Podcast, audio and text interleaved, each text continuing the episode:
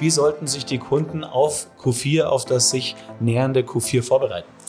Also ich sag immer lieber over, lieber overstocked als out of stock. Äh, dementsprechend muss natürlich, dafür ist es jetzt vielleicht unter Umständen, je nachdem, wo man produziert, schon zu spät, aber man sollte sich natürlich frühzeitig darum kümmern, dass man eben beim, beim Hersteller, bei der Fabrik oder wenn man in-house produziert, einfach genug Ware ranbekommt. Gerade auch dieser geringe Fokus auf, Online von äh, Mediamarkt Saturn, also ja. diese, diese Nicht-Ambition ähm, von äh, wirklich unter dem Ergebnis oder dem Umsatz von 2021 bis 2026 bleiben zu wollen, äh, da sehe ich es wirklich sehr schwarz.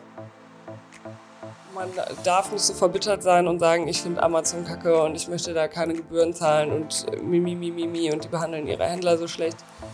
Ist so, aber deine Kunden sind da nun mal. Und deswegen solltest du da auch sein. Allerdings solltest du dich eben nicht zu abhängig machen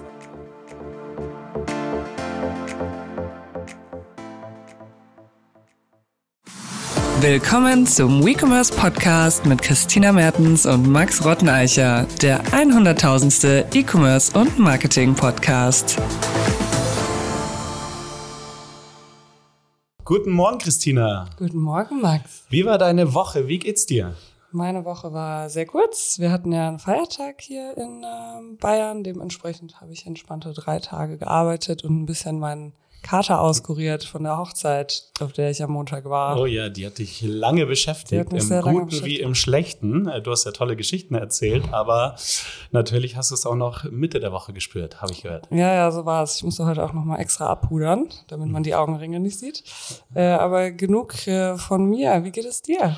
Mir geht's auch gut. Mir geht's auch gut. Ähm, die Woche für mich war ebenso kurz. Ähm, die mich haben einige Themen beschäftigt. Äh, wir sprechen ja gleich über einige E-Commerce und Marketing-Themen und äh, die haben mich natürlich nachts äh, wach gehalten und so schlimm gleich.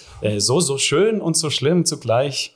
Bevor wir aber zu viel dem Programm vorwegnehmen, ich möchte gerne äh, dich fragen, was befähigt dich eigentlich dazu, diesen Podcast mit mir aufzunehmen und über E-Commerce und Marketing zu sprechen? Ähm, ja, ich habe mich einfach auf LinkedIn selbst als E-Commerce-Experte deklariert mhm. und deswegen dachte ich, bin jetzt in der Lage, hier zu sprechen. Aber unabhängig davon ähm, bin ich jetzt seit sechs Jahren ungefähr im E-Commerce tätig.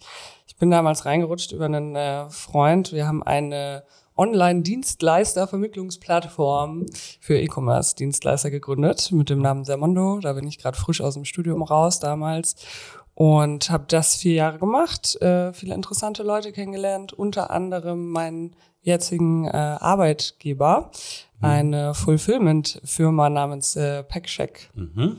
Genau. Und äh, man sieht ja die verrücktesten Sachen. Ich habe jetzt viele Logistik-Geschichten äh, miterlebt, sowohl gute als auch schlechte Best Practice oder das, was komplett schief gehen mhm. kann. Und ähm, ja, genauso während meiner Zeit bei Sermondo viel mit Online-Händlern zu tun gehabt, die eben nach Dienstleistern gesucht mhm. haben für spezifische Probleme und auch die Dienstleisterseite. Und ähm, genau, nachdem wir uns ja hier im Büro kennengelernt haben, mhm. äh, also Max und ich sind gemeinsam in einer Bürogemeinschaft, arbeiten für unterschiedliche Firmen. Max erzählt da gleich noch was dazu. Ähm, haben wir uns beide gedacht, wir kennen uns ja beide ganz gut aus mit E-Commerce und unterschiedlichen Aspekten. Und äh, ja, deswegen äh, soll ich einfach mal das äh, befähigen, mich hier einen Podcast zu machen. Wie ist das denn bei dir, Max? Du, du sagst es, du sagst es. Also wir kommen beide aus unterschiedlichen äh, Richtungen. Du, du kommst ja eigentlich aus der Gründerszene, hast Sermondo gegründet und großgezogen. Das ist ja noch weiter bestehend, äh, wird, glaube ich, jetzt äh, von deinem Kollegen, Ex-Kollegen Tobi geleitet. Und ähm, genau, ich äh, komme eben nicht aus der Startup-Welt. Ich komme aus dem Corporate ich war sieben Jahre bei Amazon, bei Amazon Ads, also im Bereich äh, Marketing, Online-Advertising, äh, kam da aus einer sehr spannenden Zeit, habe da angefangen 2015. Das äh, ist nicht mehr vergleichbar mit dem, wie Amazon Advertising jetzt aussieht. Damals gab es zum Beispiel keine Sponsored Ads, also keine Suchanzeigen in der Amazon-Suche. Es gab keine DSP, es gab keinen ROAS. Also was waren das sich, für Zeiten? Genau, verrückt, verrückt. Verrückte man muss Zeit. wirklich sagen. Richtig analog Monolog fast. genau. Und ähm, nun bin ich zu einer auch ähm, E-Commerce-Agentur gewechselt, A-Merge, äh, mit Sitz in äh, UK, habe hier das Deutschland-Büro eröffnet und so sind wir auch zusammengekommen. Wir sitzen hier in einer Bürogemeinschaft. Wir ähm, also tauschen uns auch regelmäßig zu E-Commerce-Themen im, ja, im, Lunch, äh, im Lunchbreak oder auch äh, darüber hinaus aus und dachten uns, wir führen das mal auf Video und äh, Audio fort. Und so sind wir hier gelandet. Ähm, und ich denke, wir haben auch ein paar Themen heute zu besprechen. Ähm, aber erstmal, wie, wie, wie kam überhaupt die Idee zu dem Podcast? Also, ähm, wie Max bereits gesagt hat, wir haben so oder so uns schon äh, ja viel ausgetauscht hier im Büro immer mittags und dann dachten wir uns, wir sind doch beide junge, charmante Menschen, die vielleicht auch das ein oder andere Wissen hier an die Außenwelt geben können. Und ähm, ja, Max, äh, du hast mich ja tatsächlich gefragt, ob wir das machen wollen.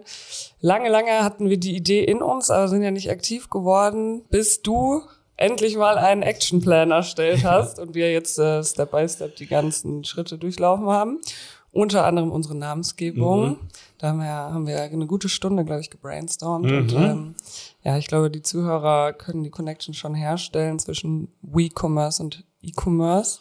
Das, äh, das trauen wir auf jeden Fall unseren Zuhörern zu. Genau, genau. Also ähm, die Freiheit nehmen wir uns hier einfach mal an dieser Stelle. Und genau, WeCommerce steht eigentlich, wie funktioniert E-Commerce? Dafür steht das hier eigentlich. Ähm, Max und ich äh, beleuchten hier die verschiedensten Aspekte, mhm. verschiedensten Branchen, verschiedensten Teilbereiche von Online-Marketing und E-Commerce und alles, was damit zusammenhängt. Und ähm, haben uns da auch eine ganz schöne Struktur überlegt. Max, möchtest du darüber mal ein bisschen mehr erzählen? Gerne, gerne. Und äh, zwar, also wir nehmen diesen Podcast gerade am Freitag auf. Am Montag wird er veröffentlicht. Wir hoffen, dass er am Montag veröffentlicht wird, wenn wir es hinbekommen. Denn das ist ja unsere Folge Nummer eins. Wir haben sowas auch noch nie hochgeladen, aber es wird schon hinhauen. Wir haben das Wochenende Zeit. Und ähm, deswegen ähm, starten wir dann gleich äh, am Montag in die neue Woche mit den äh, E-Commerce-Themen. Also wir dachten uns, wir teilen den Podcast in drei Rubriken auf. Äh, Im Endeffekt sind es ja vier Rubriken, aber drei Hauptrubriken. Zuerst gehen wir so die E-Commerce-Themen der letzten zwei Wochen durch, äh, die, äh, die aktuellen News. Äh, da haben wir auch einige heute dabei, die wir gleich besprechen werden. Und also wie ihr hört, äh, der letzten zwei Wochen, wir wollen zwei wöchentlich aufnehmen, immer freitags und Montag drauf wird er dann released. Und dann ähm, gibt es ein Hauptthema, das wir gerne äh, besprechen würden, das sich vielleicht auch aus den ähm, News speisen wird. Äh, dann laden wir zu diesem Hauptthema vielleicht, äh, nicht immer, aber ähm, wir haben es geplant, auch Experten dazu ein. Wir wissen viel, aber wir wissen definitiv nicht alles und nicht äh, sind alles. auch nicht in allen Bereichen Experten. Und deswegen nehmen wir auch gerne mal äh, Experten mit dazu. Wir haben ja ein relativ gutes Netzwerk durch unsere Berufe, durch unsere Berufung. Und äh, das wäre dann eben die Berufung. E-Commerce ist meine Berufung. Kannst du gleich an deine LinkedIn-Bio schreiben. Genau, E-Commerce is my passion.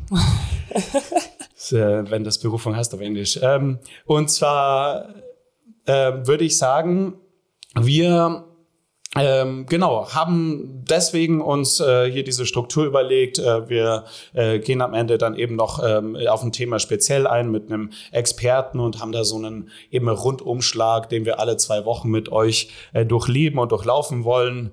Und äh, das heißt, diese Rubriken nennen sich Kassensturz erstmal. Ähm, das sind die News der Woche. Äh, Mehrwert, äh, ein, ein Hauptthema, auf das wir genauer eingehen möchten. Abrechnung.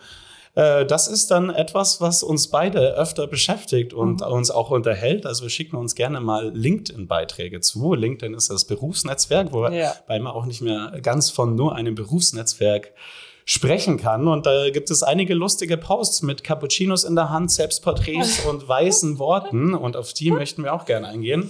Und dann, wie gesagt, ein, ein Gast, ein Influencer sozusagen. Also das an dieser Stelle soll gesagt sein, in erster Linie wollte ich diesen Podcast machen, genau für diese LinkedIn-Rubrik, weil wir beide sind ja sehr viel auf LinkedIn unterwegs. Und ähm, ja, ich finde, da liest man so den einen oder anderen gut gemeinten philosophischen Ratschlag. Ich mhm. habe dir heute auch einen mitgebracht, Max, ein Schmankerl, du, du wirst ihn lieben. Und ähm, bitte nehm nicht so viel vorweg. Ich nehme noch nicht zu viel vorweg. Ähm, genau, so wird das ablaufen hier bei uns. Sehr schön, sehr schön. Und äh, bevor wir jetzt äh, zu viel rumschwafeln, würde ich sagen, starten wir gleich in die erste Rubrik rein. Ähm, es müsste gleich ein Jingle angespielt werden, wenn das dann Unser professionell produzierter Jingle kommt jetzt. jetzt. Kassensturz. Was gibt's Neues? Genau, und zwar geht es um die News der letzten zwei Wochen. So ist es. Und äh, wir haben uns einfach so ein bisschen äh, umgesehen, umgehört äh, auf LinkedIn, äh, aber auch anderen äh, Blogs, ähm, bevor Vielleicht bevor wir überhaupt mit den News starten, wo beziehst du eigentlich deine News her, wenn es jetzt um das Thema E-Commerce äh, geht oder auch Marketing? Wie hältst du dich up to date? Also primär tatsächlich auch über LinkedIn. Ähm, da folgt man natürlich auch Business Insider, Handelsblatt, den ganzen Startup-Netzwerken. Da sprechen sich die meisten News recht schnell rum. Dann tatsächlich auch Instagram. Da gibt es auch Mhm. einige gute, gute Accounts, denen man folgen kann. Ich hänge da sowieso viel privat ab und dann finde ich es auch mal einen ganz äh, guten Ausflug fürs Gehirn, sich auch mal mit äh, was Beruflichem zu beschäftigen. Und sonst, wie ich glaube, jeder andere auch, einfach irgendwie Podcasts oder äh, Newsletter, ganz normal. Wie ist das denn bei dir? Ja, ähnlich, ähnlich. Wobei ich bei Instagram eigentlich nicht so viel äh, rausziehe. Ich nutze Instagram hauptsächlich privat. Die Nutzung hat aber auch ein bisschen abgenommen, äh, muss ich, muss ich ehrlich äh, zugeben. Ähm, Habe aber auch gehört, dass zum Beispiel andere über TikTok schon äh, News beziehen. Also dass wirklich diese ähm, Netzwerke wie TikTok und Instagram mittlerweile auch äh, in diese Bereiche äh, Business, Startup-Welt äh, expandieren und da auch wirklich äh, Content abliefern. Äh, ich äh, höre sehr viele Podcasts. Ich bin ein ja, Podcast-Heavy-User. Da ziehe ich mir viele News, LinkedIn, wie es du es schon gesagt hast, und natürlich auch ein paar E-Commerce und Marketing-Newsletter habe ich abonniert. Genau, und dann starten wir auch gleich mit, äh, mit den ersten News. Äh, generell ist, äh, sind das so ein paar News, äh, die wir unter der Rubrik äh, E-Food äh, zusammenfassen. Wir leben ja in München, äh, Christina. Bestellst du bei Knusper? Äh, ich bestelle nicht bei Knusper. Ich bin großer Gorillas und Flink-Fan, aber so Bringmeister, Knusper, so die richtigen Supermarkt-Lieferservice habe ich bisher noch nicht genutzt. Kennen aber viele in meinem Freundeskreis, die da hellauf begeistert sind. Ich bin auch hellauf begeistert. Ich finde es einen, einen richtig guten äh, Service. Ähm, es, es, es, es hat, hebt sich auch ab von den äh, restlichen E-Food-Anbietern, indem es eben ja regionale äh, ja, Anbieter, Essensanbieter, Food-Brands äh, mit inkludiert. Ich kann äh, in München ja von meiner Bäckerei um die Ecke bestellen, vom, von einer Metzgerei, von einem Obst-Gemüseladen und das Ganze dann eben kombiniert auch mit allen anderen äh, Lebensmittelmarken und äh, für mich eben ein anderer Ansatz als so der Standard Online-Supermarkt. Ich muss aber auch ehrlich gestehen, ich nutze es nicht allzu oft, äh, obwohl ich so gerne mag. Ähm, ich wohne mitten im Zentrum von München. Ich äh, habe im Umkreis äh, von 100 Meter etliche Supermärkte und dann ist dieser Gang zum Supermarkt für mich doch dann, dann nicht so eine äh, große Überwindung. Ähm, aber im Bereich Knusper, ähm, Knusper hat mit äh, ein paar News vor einigen Wochen äh, Aufsehen erregt. Und zwar haben die Sonntagslieferungen angeboten. Und äh, das ist ja was ganz Besonderes. Wir leben in München, ein CSU-regiertes Bayern. Ja. Und äh, da ist es natürlich ähm, dieser christliche Sonntag äh, umso, umso mehr geschützt. Und äh, genau, deswegen war das, äh, dass dieser Supermarkt, Online-Supermarkt sonntags liefern kann. Ähm, war das natürlich ein, ähm, ähm, ja, eine sehr spannende Innovation. Muss man aber auch gleich zugeben, du hast mich heute Morgen darauf aufmerksam gemacht. Wir hatten das Thema äh, besprochen äh, die Woche und dann auch gleich die News bekommen, dass Ja, genau. Gestern haben wir die News bekommen, dass das direkt wieder eingestampft wird. Das hätte mich auch stark gewundert, äh, wenn sich das durchgesetzt hätte. München hätte das Pilotprojekt sein sollen, weil ich glaube, es ist ja deutschlandweit, dass man sonntags nicht einkaufen darf. Ähm, aber hier in Bayern ist halt noch mal strenger mit nach 20 Uhr. Gibt's hier überhaupt keine Möglichkeit mehr an Lebensmittel zu kommen, außer eben mit Gorillas und äh, Flink, wo ich aber auch nicht weiß, welche Regelung was, was ist da die Regel? Ne? Also dieses Ladenschlussgesetz, Ja. du kannst ähm, bei Gorillas und Flink irgendwie nach 20 Uhr bestellen. Ich glaube am Freitag, Samstag sogar bis 24 Uhr. Da greift das Ladenschlussgesetz nicht. Am Sonntag dann wieder schon, weil Gorillas und Flink komisch. liefern nicht am Sonntag, Ja. aber ähm, Freitag, Samstags nach 20 Uhr. Ähm, ich, ich, ich weiß es nicht, was Ja, da für dachte- Deals geschlossen wurden, dass das irgendwie durchgeht. Ich dachte ja, dass das auch an dem Gastrogesetz äh, liegt. Das Mhm. ist auch genau das, was Knusper versucht hatte. Die haben eine ähm, Sub-GmbH gegründet, die Kleiner Kern GmbH. Mhm. Und das ist einfach ein äh, Café in München, also am Café Räumer Mhm. angemietet und wollten damit dieses Ladenschussgesetz umgehen. Ja. Also da war das quasi halb Café, halb äh, Fulfillment Center. Ja. Da wurde nämlich sonntags die Ware frisch verkauft, allerdings auch äh, Lebensmittel kommissioniert, verpackt und versendet. Lief, wie gesagt, jetzt auch nur wenige Wochen. Jetzt wurde es direkt von den Behörden äh, wieder eingestampft. Ähm, da war sowohl irgendwie die, die Gewerbeaufsicht als auch das Kreisverwaltungsreferat hat gesagt, nee, das machen wir nicht. Dementsprechend kann ich mir jetzt auch nicht erklären, warum Gorillas und äh, Flink so lange liefern dürfen. Wir haben ja drei Spätis in München oder du meintest ja letzte Woche zu mir, ein paar mehr gibt's, aber so richtig Spätikultur gibt's ja eben noch nicht, weil nach 20 Uhr darf man ja eigentlich nichts mehr verkaufen.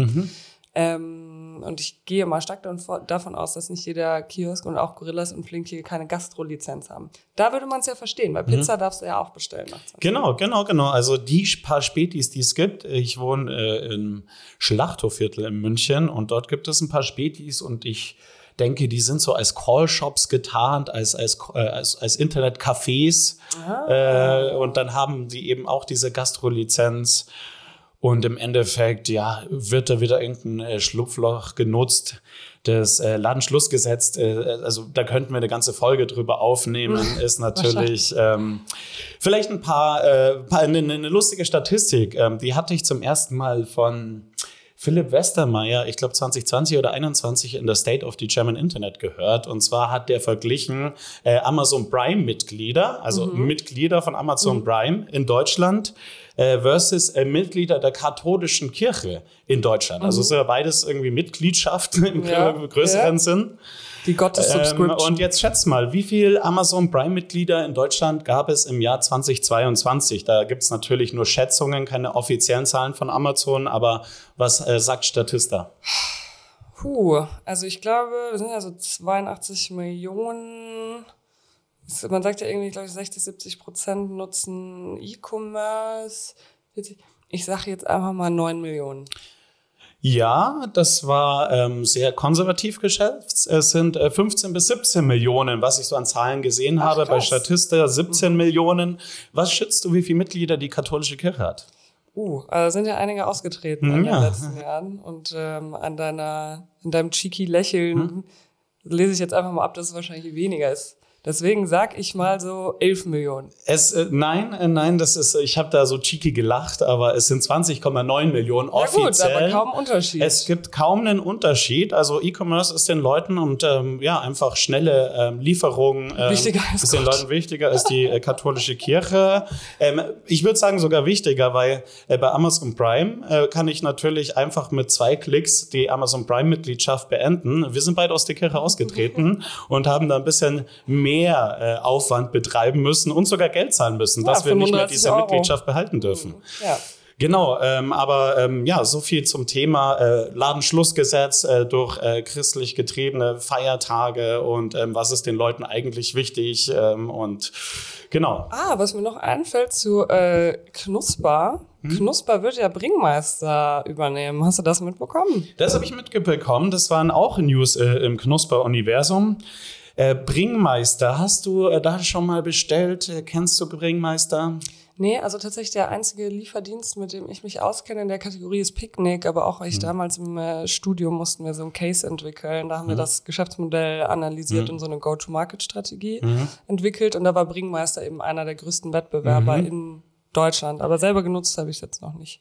Okay, ja, ähm, also Bringmeister, ich habe mal ein bisschen nachgelesen. Bringmeister, ich weiß es noch damals. Ich, als es noch Tengelmann gab in München, gab es immer auf äh, äh, der Tengelmann-Rechnung hinten äh, so eine Bringmeister-Werbung. Ne? Und äh, das, Ist das schon so alt? Äh, Das ist schon äh, sehr alt. Tengelmann gibt's ja nicht mehr, Ja, Kaisers Tengelmann. Aber äh, da, das ist schon etwas alt, hat aber auch nie so Traction bekommen. Und äh, genau, ist äh, von Teil Kaisers Tengelmann ähm, dann an Edeka gegangen, soweit ich das richtig äh, identifizieren konnte. Und dann an Rockaway Capital. Das hört sich nach einem spannenden äh, Fonds aus New York an. Aber Rockaway Capital ist äh, actually eine, eine Firma aus äh, Tschechien äh, mit Sitz in Prag. Und da kommt auch die, äh, äh, die Connection zu Knusper her, denn äh, Knusper gehört auch zu einer tschechischen Firma, Rolik. Mhm. Und ich denke mir, daher ähm, kommt das Ganze. Und genau, Knusper will jetzt äh, Bringmeister übernehmen und somit auch in anderen Städten in Deutschland, wo Bringmeister schon aktiv ist, schneller äh, expandieren.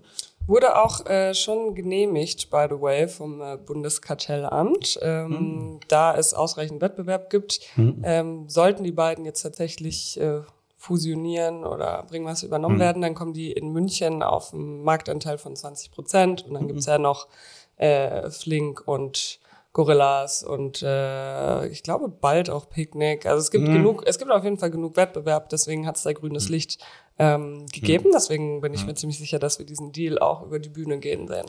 Der Picknick, du sagst es, also Picknick ähm, expandiert auch stark, äh, sind ja in Hamburg, also kommen aus NRW, die äh, Picknick ähm, äh, kommen ist ja eine Firma aus Holland, äh, neben Knusper eben aus Tschechien, die Firma jetzt aus Holland, aber beide aus Europa und äh, sind wegen der Nähe, schätze ich mal, äh, zu äh, Holland auch erst in NRW gelauncht, äh, dann in Hamburg, äh, nun auch äh, in Berlin ähm, und äh, haben auch äh, ja hier wirklich äh, ambitionierte Ziele, haben auch äh, die Umsatzmilliarde jetzt auf, auf ihre Gesamtbusiness so knapp verfehlt und streben auch in Deutschland an, 400 Krass. Millionen Umsatz in diesem Jahr zu machen. Also äh, wirklich spannend, was sich da für Player auftun mit Picknick und äh, dann eben Knusper und die äh, Kombination zwischen Knusper und äh, Bringmeister. Und dann gibt es aber auf der anderen Seite natürlich auch äh, Modelle, die es nicht so gepackt haben. Also wir haben ja über Picknick in Berlin gesprochen. In Berlin äh, gab es dann eine norwegische Firma, auf die bin ich aufmerksam geworden, weil ein Kunde von mir, also eine, eine mhm. Kundin sozusagen, zum ersten Mal äh, äh, dahin gewechselt ist. Und ähm, dann habe ich gesehen, und zwar äh, Oder äh, stampft sein Deutschlandgeschäft mhm. ein. Ähm, sagt dir Oder was? Hast du davon gehört? Nee. ODA, äh, schreib mal es. Es ist ein Online-Supermarkt mhm. aus Norwegen eben, der in Deutschland gelauncht wurde, in Berlin und dann noch in, in Niedersachsen. Und äh, ja, äh, sie haben ja im Vorfeld schon auch andere Märkte zugemacht und nun auch Deutschland. Ich glaube, das ist generell so ein bisschen für Wachstumsunternehmen gerade eine schwierige Phase durch das teure ja. Geld, die Zinssteigerungen und da erwischt es leider auch so ein paar Modelle, die vielleicht auch echt Potenzial gehabt hätten, ja. wie, wie Oder. Ja. und auch ja gut reinpassen jetzt gerade. Was ich immer so interessant finde an solchen Modellen ist ja, äh, die launchen ja immer nur in großen Städten. Also ich glaube, Knusper ist auch noch Augsburg und Ingolstadt. Die sind jetzt nicht so mhm. riesig wie München, Hamburg, Berlin. Aber da, wo man es vielleicht eigentlich mehr bräuchte auf dem Land, mhm. da gehen die halt nicht hin. Und das ist das Modell Picknick. Das ist an dem Modell Picknick so spannend. Ja? Also Picknick, die äh, starten ja, die sind wirklich auch für Kleinstädte gedacht. Die haben ah. in der ah. NRW auch wirklich erstmal alles abgedeckt. Und in Berlin ist es anscheinend so, dass Mega. sie auch nicht im Stadtkern von Berlin starten, sondern erstmal die äh, Agglomeration mitnehmen und dann erst so näher in den Stadtkern vorrücken. Und das ist dann ein super Modell. Also Picknick ist dieses Art Milchmann-Prinzip. Ähm, und äh, du buchst dann so Slots und äh, dieses Modell erlaubt es eben dann am Ende auch, äh, ja, Kleinstädte abzudecken, die, die, den Umkreis abzudecken. Und ich bin auch gespannt, wenn das mal nach München kommt. So ein bisschen eine Ähnlichkeit gibt es auch zum Knuspermodell. Da sind sie ja hier in München äh, sehr aktiv und mal schauen, wie sich das weiterentwickelt. Bin mal gespannt. Ähm, irgendwelche, also wir haben jetzt über E-Food gesprochen, äh, sind einige, ist viel Bewegung im Markt, ist natürlich auch einer der größten Märkte überhaupt, die Lebensmittelbranche und dadurch auch auf E-Commerce noch einiges zu bewegen. Aber es ist auch noch was in einem anderen Markt passiert. Es ist in anderen Märkten auch noch was passiert. Und Erzähl uns, was ist äh, sonst noch passiert, vielleicht in dem Bereich Fashion? Im äh, Second-Hand-Markt ist hm? was passiert. Und zwar ähm, geht oder war Mädchenfloh mal kurz davor, insolvent zu gehen, wurde jetzt äh, tatsächlich gekauft von oder übernommen vom äh, Momax-Gründer, vom Christian Wegner. Der hat ja Momax gegründet und ist äh, damals kurz vorm, vorm Exit äh, ausgestiegen. Mhm. Äh, war auch schon investiert dort zu einem kleineren Anteil und äh, wird den Laden jetzt komplett übernehmen. Auch, also Name, Website, Mitarbeiter, mhm. es bleibt alles wie es ist. Ähm, genau, aber ich äh, fand es sehr interessant, weil wohl auch äh, viele Nutzer von äh, Mädchenflohmarkt äh, Zahlungen nicht erhalten haben mhm. über viele Wochen und teilweise Monate, auch höhere mhm. Beträge, 200 Euro, 600 mhm. Euro, 1500 Euro. Ähm, das Modell, es gab ja zwei Modelle dort, entweder du hast deine Sachen direkt zum Mädchenflohmarkt geschickt, die Mhm. haben das für dich eingestellt, dann haben die so bis 40 Prozent einbehalten, Mhm. einfach vom Verkaufspreis. Und sonst, also Peer-to-Peer, wenn ich dir jetzt ein super cooles Hemd verkauft hätte Mhm. auf Mädchenflohmarkt, ähm, dann eher im geringeren Bereich, also wenn ich mich um, um den Upload etc. gekümmert hätte. Genau, aber es scheint wohl nicht so profitabel gewesen zu sein, wie ursprünglich geplant. Ähm, dann gab es Zahlungsschwierigkeiten und tatsächlich muss jetzt der Endkunde leiden. Wenn du auch mal guckst bei Trustpilot, Mädchen Flohmarkt hat nur noch 1,9 Sterne.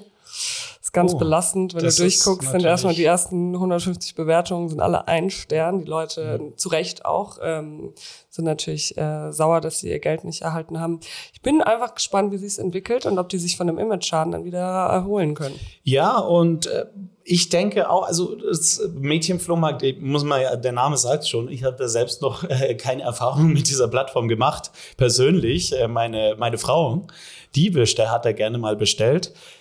Die hat aber auch bei anderen Marktplätzen bestellt. Also äh, ich meine das Thema äh, Kreislaufwirtschaft und äh, Secondhand und ähm, ja Recycling, Der äh, Recommerce. Upcycling, etc. Genau, genau, genau, Recommerce. Also, Ja, das ist ja in aller Munde in der Mitte der Gesellschaft angekommen und da gibt es ja noch einige weitere Player und auch große Player wie About You ähm, also springen auf das Thema auf. Also Zalando, ich, ich ich, habe auch. Zalando auch. About You habe ich so gelesen, du hast gerade Momox ähm, besprochen.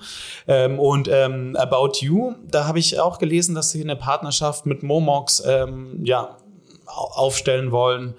Und äh, dass äh, dadurch das, das Second-Hand-Angebot äh, vervierfachen wollen. äh, auf About You.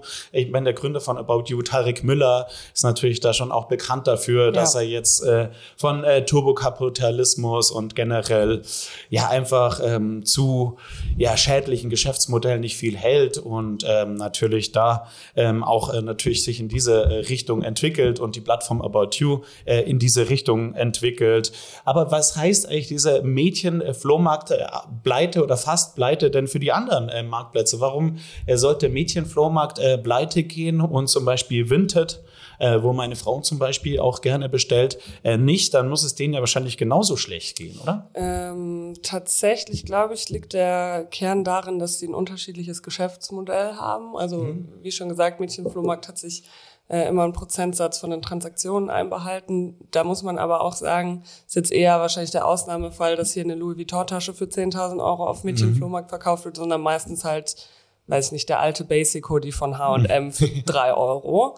Ähm, ich kann mir also vorstellen, dass ähm, vielleicht die Transaktionsmenge dann einfach nicht ausreichend war, um die Kosten zu decken. Vinted arbeitet ja ein bisschen anders. Ähm, die machen ihr Geld prima mit Werbeanzeigen.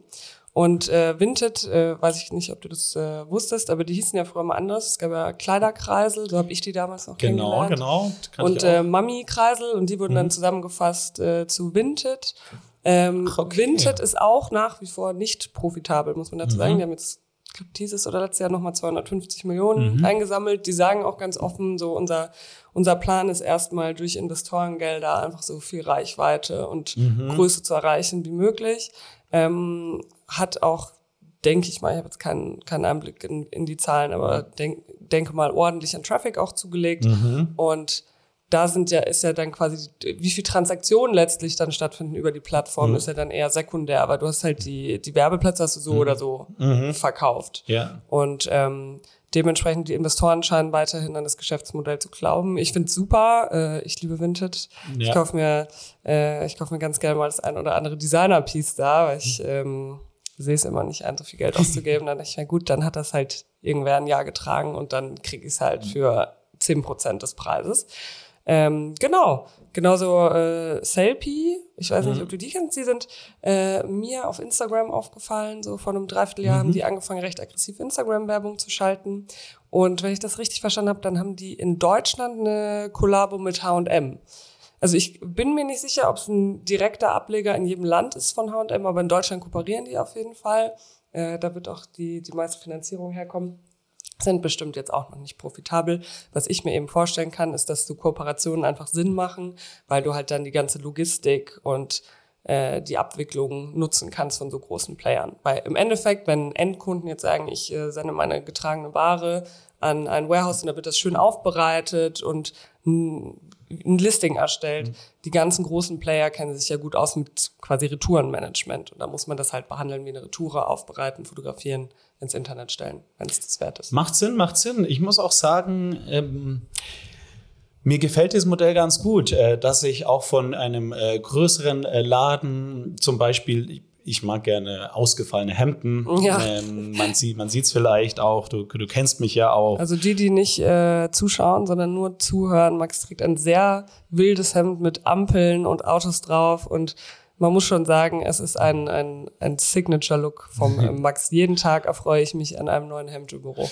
Danke, danke. Ja, genau. Und äh, meine, ein, ein, ein, ein sehr schöner Hemden von mir, ähm, auch äh, meine Lieblingshemden, die habe ich tatsächlich aus also zwei meiner Lieblingshemden aus dem Urban Outfitters, da aus der Second-Hand-Abteilung und finde es eigentlich wirklich auch gut, dass diese Läden da draufspringen und sozusagen diese Message auch weiter verbreiten und im Endeffekt, äh, genau, da mit der, mit der Zeit gehen. Ich ähm, bin gespannt, äh, wie sich das äh, entwickelt, das Thema. Ähm, natürlich äh, wird es steigern, äh, sich steigern, das Thema, einfach, äh, weil es einfach der, ja, der aktuellen Zeit geschuldet ist. Auf der anderen Seite und da muss man auch sagen, es gibt natürlich auch äh, jetzt gerade neu aufkommende Player im Fashion-Bereich, äh, Shimo, äh, Timo und Shein, die ja genau für vielleicht, das... Vielleicht äh, fusionieren sie ja irgendwann, dann heißt die Shimo. Shimo, die, die ja genau fürs Gegenteil eingestehen, ne? also wirklich ja. fürs Gegenteil. Wobei sie sich ja auch als nachhaltig verkaufen, muss man sagen. Sie ja, aber welche Firma macht das nicht heutzutage? Genau. Das ist ja weil, Greenwashing des Todes. Weil sie, sie, sie sagen ja, sie produzieren on demand und äh, dadurch ähm, haben sie keinen Overstock und dadurch auch keine...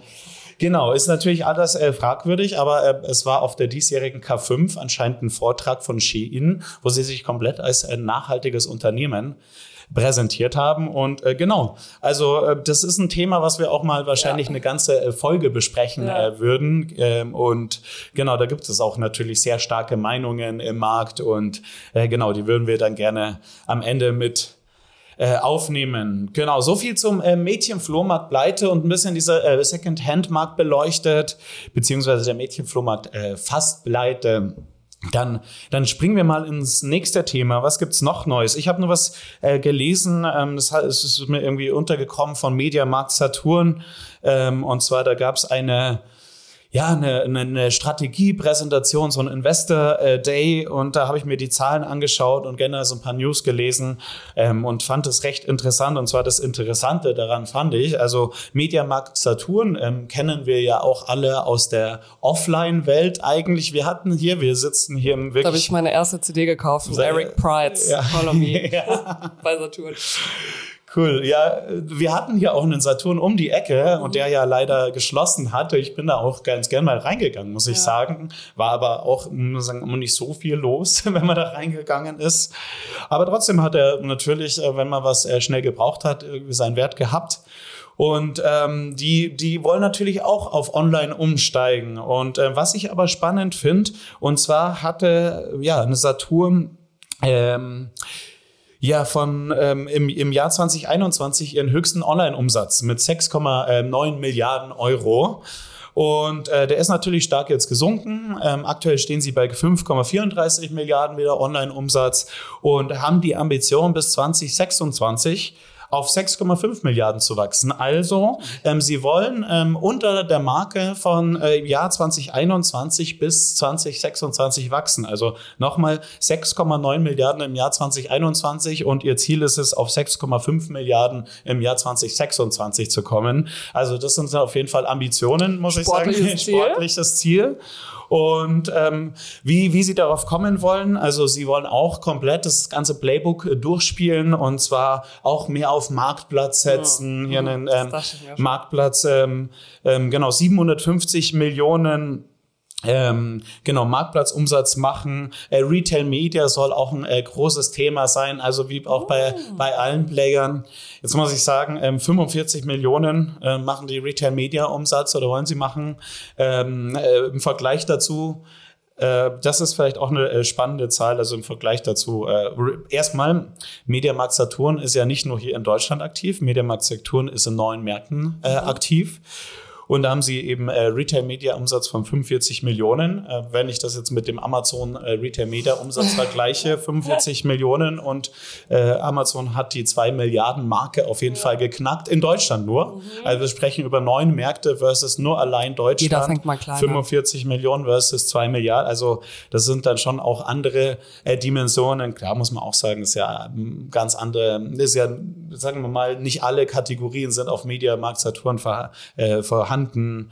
Ähm, dann auch der Marktplatzumsatz generell, also GMV. Ähm, GMV ist das äh, Cross Merchandise Volume, also der Außenumsatz von einem Marktplatz. Ähm, 7,5 äh, Milliarden in neun Märkten versus Amazon in, nur in Deutschland 33,6 Milliarden im Jahr, im Jahr 2022. Also sind alles ähm, andere Dimensionen und gerade auch dieser geringe Fokus auf, auf Online von äh, Mediamarkt Saturn, also ja. diese, diese, diese Nicht-Ambition ähm, von äh, wirklich unter dem Ergebnis oder dem Umsatz von 2021 bis 2026 bleiben zu wollen, äh, da sehe ich es wirklich sehr schwarz. Also äh, die Läden schließen ja auch, ähm, ja. Wir, wir, haben ja gerade drüber gesprochen. Ähm, und äh, naja, mal schauen, ob sie überhaupt bis 2025, 2026 durchhalten werden.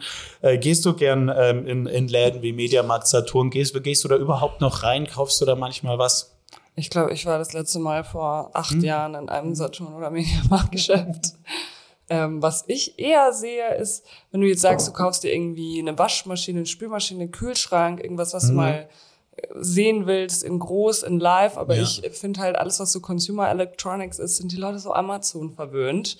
Also ich würde jetzt im Leben nicht auf die Idee kommen, mir ein USB-C-Kabel bei Saturn zu bestellen, weil zum einen würde ich mir denken, die haben ja nicht sowas wie Prime, mhm. wo ich dann sage, gut, ich bestelle das jetzt noch schnell vormittags und dann oder bis 14 Uhr und am nächsten Tag habe ich es hier im Büro und wir ja. können einen Podcast aufnehmen.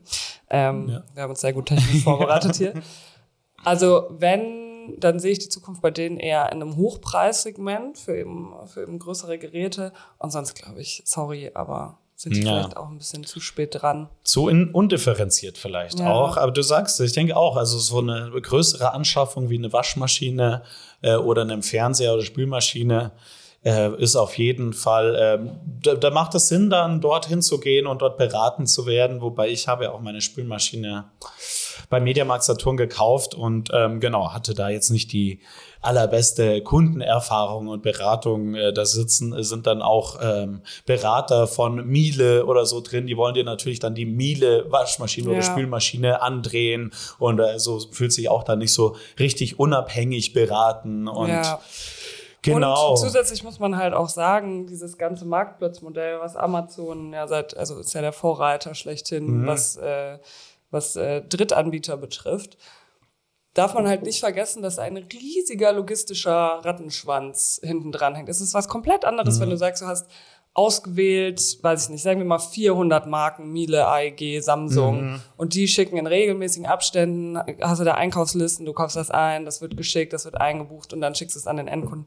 Wir reden von einer ganz anderen Dimension, wenn du plötzlich Tausende, Zehntausende, Hunderttausende Seller hast, die ihre Ware an dein Fulfillment Center schicken. Wenn man jetzt sagt, gut, die übernehmen auch direkt den Endkundenversand mhm. Äh, aus ihren eigenen Lagern, also aus dem AEG-Lager an den Endkunden und nutzen quasi Saturn Mediamarkt jetzt nur als Einkaufsplattform, dann hast du halt das Problem, wenn das jetzt keine etablierten, hochqualitativen Marken sind, dass ähm, du einfach in der Qualität nachlässt. Also hast du auch bei Amazon Phasen gehabt, wo wirklich ähm, entschuldige den Ausdruck, aber jeglicher China-Müll dann einfach dort gelandet ist und die Leute super unzufrieden waren. Ja, immer noch, immer noch, muss man sagen. Genau, und man darf auch nicht vergessen, nicht jeder ist hier in dieser E-Commerce-Online-Marketing-Bubble, mhm. die wissen gar nicht, wie das funktioniert. Für die ist das Amazon. Ja. Die gehen auf Amazon und kaufen sich einen Ventilator und wollen kühle Luft. Und wenn der kaputt geht nach zwei Wochen, dann denken die sich nicht, oh, da schaue ich mal ins Listing, aha, fulfilled by Merchant, okay, ist ein FBM-Seller, das ist die Brand, sondern für die ist es so, Amazon hat mir Scheiß verkauft. Absolut. Und absolut. Äh, wir sind da so in unserer Bubble. Meine Mutter könnte das nie unterscheiden, würde mhm. einfach nie wieder dort einkaufen.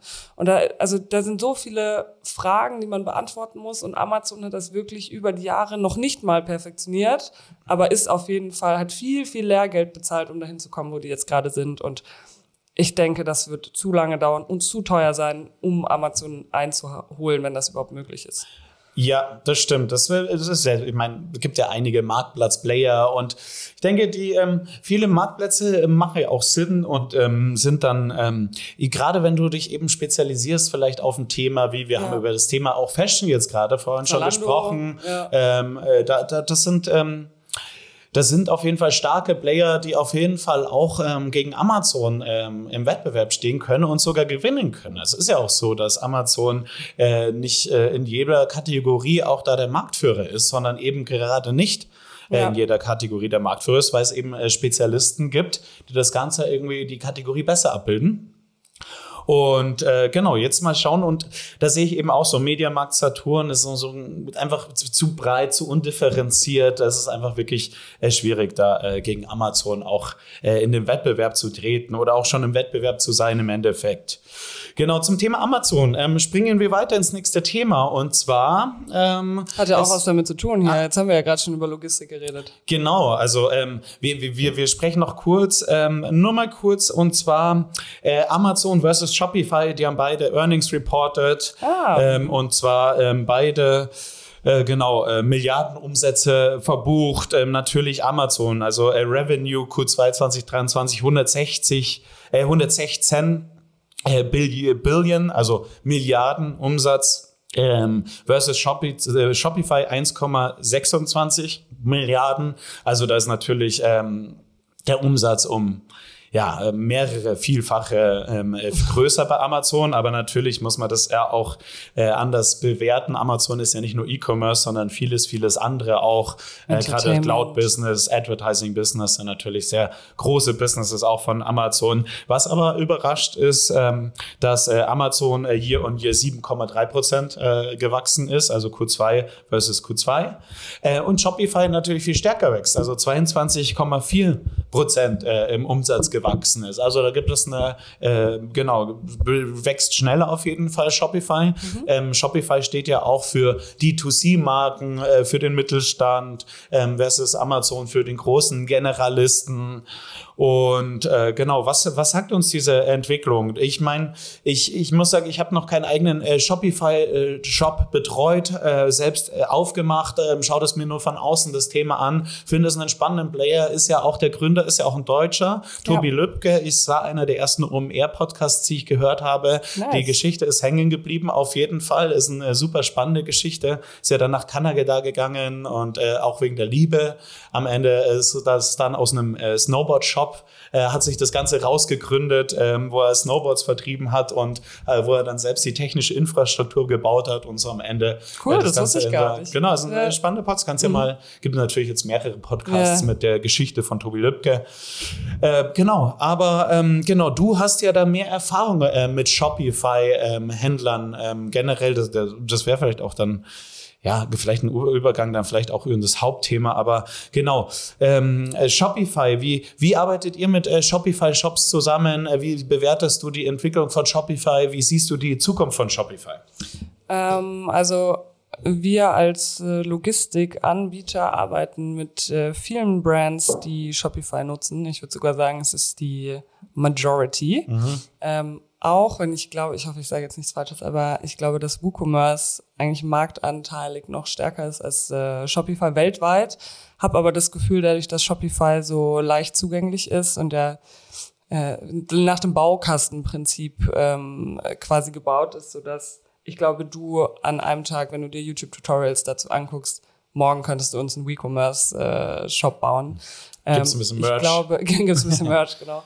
Ähm, ja, also ich glaube, dass der große Vorteil von Shopify einfach ist, dass es super leicht zugänglich ist und jeder, der eine Brand ins Leben rufen will und Produkte verkaufen möchte, kann das über Shopify machen, ohne viel Entwickleraufwand. Ähm, ich, also ist jetzt meine subjektive Erfahrung, habe auch das Gefühl, dass das zunimmt, dass Leute zunehmend auf Shopify setzen versus äh, WooCommerce oder Magento oder andere Shopsysteme. Allerdings äh, wird Shopify bis halt auch irgendwann abhängig von diesem, von diesem Ökosystem und kannst dir halt dann schwierig, schwierig bis gar nicht custom irgendwelche Plugins ähm, entwickeln, wie es jetzt zum Beispiel bei WooCommerce der, der Fall ist. Ich würde auch sagen, also ich glaube gerade diese Niedrigschwelligkeit Ja. äh, ist äh, da der große Vorteil. Also wenn wir irgendwann mal Merch verkaufen sollten und äh, irgendwie T-Shirts mit unseren Gesichtern drauf oder Und dein- Tassen deine äh, mit. WeCommerce, ja. dann, ähm, dann würde ich äh, tatsächlich zum Shopify-Shop greifen, äh, ohne groß Recherche zu betreiben wahrscheinlich, äh, weil, weil es sich so einfach anhört. Ja, oder? Ja, finde ich auch. Es klingt so nach äh, Drag and Drop und dann verkauft man Genau, schon. genau, Ja. genau. Und ähm, deswegen, ähm, wir haben das Thema aber auch angeschnitten, Amazon versus Shopify. Amazon ist ja auch nicht nur, der Umsatz ist gar nicht so zu vergleichen, weil Amazon ist ja nicht nur ein reiner E-Commerce-Player. Amazon ist ja in vielen Kategorien, in vielen Branchen unterwegs. Und äh, wir beide haben letztens News von Amazon äh, gesehen, die uns erheitert und erfreut haben. Takeshis Castle gibt's Ja. jetzt bei Prime Video. Ähm, was äh, und muss auch sagen, es hat auch gerade erst eine Show von Yoku auf ähm, Prime Video gestartet. Es gibt immer mehr spezielleren Content, auch in den einzelnen Märkten lokalen Content. Es gibt dann äh, wirklich Chance für Kunden ähm, auch ja, einfach äh, wirklich deswegen sich auch einen Amazon Prime Account holen, weil es eben ähm, eine spezielle Show nur auf Amazon gibt, also Original äh, Content. Es gibt Live-Sports mittlerweile auf Amazon äh, mit der, der Champions League. In anderen Märkten gibt's da, da natürlich in, in Frankreich Liga und äh, Roland Garros Tennisturnier wird übertragen über Prime Video. In US ist NFL äh, richtig groß und es wird einfach weiter expandiert. Also äh, es muss man sagen, Amazon entwickelt sich mehr und mehr zum äh, wirklichen äh, Medienunternehmen, zum Entertainment-Business. Und ähm, genau, deswegen ist es auch gar nicht so richtig mit äh, Shopify, für, äh, Shopify zu vergleichen. Aber ja, wir Ich freuen glaube, uns natürlich ich- drauf, äh, unsere Lieblings-Takeshis Castle-Folge bald auf Prime Video oder jetzt schon auf Prime Video zu streamen. Ja, ich war, ich war Riesenfan damals. Ich wollte Ja. immer mitmachen, weil ich finde, wenn man zuschaut, sieht es Ja. immer so aus, als könnte man es selber machen. Ähm, ich glaube, dass man Amazon generell schwierig mit irgendwas vergleichen kann. Amazon ist so ein lang bestehendes, ja, Everything-Monster. Ich würde auch nicht mal primär sagen, dass sich Amazon zu einer Medienplattform oder Entertainment-Plattform, sondern zu einer Everything Ja, einfach entwickelt. Hier, Cloud, es würde mich jetzt nicht wundern, wenn die irgendwann auch einen Shopbilder an, äh, Mhm. anbieten. Ich meine, die haben eine riesige Sellerbase und äh, die meisten Amazon-Seller, bekanntes Beispiel, glaube ich, Snox, die auf Amazon, ähm, also hier in Deutschland Amazon gestartet sind und dann ihren eigenen Online-Shop später dazugenommen haben, um eben diese Abhängigkeit zu verringern von Amazon. Und die meisten großen Brands machen das irgendwann. Also wäre es eigentlich ein logischer Schritt, wenn Amazon sagt, gut, da greifen wir auch noch mal zu finanziell und bieten dann auch noch irgendwie ein erleichtertes Shopsystem an. Ich glaube, dass sich Amazon generell in Richtung wir machen alles entwickelt. Du, du wirst lachen. Und zwar gibt es das in US schon. Also du kannst mittlerweile in US äh, Prime-Produkte in deinem Online-Shop integrieren. Äh, Du kannst ähm, dann eben die äh, Logistik von Amazon nutzen, eben auch mit dem Prime-Versprechen. Und äh, das ist eben eine spa spannende, auch eine spannende Entwicklung von Amazon, ähm, in welche Richtung ähm, sich das noch entwickelt, ob das nach Europa kommt und äh, inwiefern Amazon dann wirklich irgendwann nur noch als äh, technische Infrastruktur ähm, Dient. äh, dient. Und genau. Ja, Seller machen ja eh schon über 50 Prozent vom, äh, vom E-Commerce-Umsatz auf Amazon. Ja. Ich, dre- 52, 53 Prozent sind durch Drittanbieter. Auf jeden Fall. Also einfach die Größe ist teilweise unglaublich und ähm, das, Sorry. Dass Amazon als Plattform dann ähm, als äh, technische Infrastruktur und äh, mittlerweile auch als Logistikanbieter fungiert, da gibt es auch andere Entwicklungen. Und zwar habe ich gelesen, in UK ist äh, Fulfilled bei TikTok gestartet. Genau. Und zwar, äh, was ich noch interessant FCT. fand, ist, dass äh, ja Shopify ähm, ihre Shopify Logistics Infrastruktur gerade erst abgestoßen gestoßen hat. Und zwar im Mai äh, haben sie angekündigt, äh, dann Shopify Logistics an Flexport zu verkaufen. Flexport, äh, das Unternehmen, also ich bin nicht in der Logistikbranche unterwegs, aber einer aus haben dem S-Team, äh, es war davor bei Amazon, äh, Dave Clark hieß der, ähm, hat da, glaube ich, das Consumer Business generell äh, geleitet. Und ähm, daher, ähm, genau, ist mir dieser Name untergekommen. Und äh, Die haben auch einen, einen der größten Wettbewerber von uns geschluckt. Deliver gehört jetzt auch zu Flexport. Ach, genau, genau, genau. Habe hab ich, äh, hab ich auch gelesen. Interessant. Und ähm, Shopify stoßt ihre Logistikbranche ab. Hingegen TikTok äh, launcht Fulfilled bei TikTok, äh, gehen es näher an, an, an Fulfillment äh, und Logistics, also dran mit ihrer Plattform. Und äh, genau, was, was, was hältst du davon? Und ähm, wie seid ihr als Unternehmen darauf eingestellt? Wie baut ihr euch um? Und äh, genau, kann man das bei euch auch schon nutzen? Ja, also ich denke, das ist einfach der nächste logische Schritt. Ähm, generell, wenn man sich Social Commerce anguckt, auch Instagram, das größte Ziel eines jeden Plattformanbieters ist es ja, die äh, Plattform-Member, in dem Fall Kunden, die User auf der Plattform zu halten. Es gibt ja auch schon Instagram-Shops. Die Leute folgen da ihren liebsten Creatoren, äh, sei es Interior oder Fashion oder ja, alles in die Richtung Food. genau, genau, Accessoires.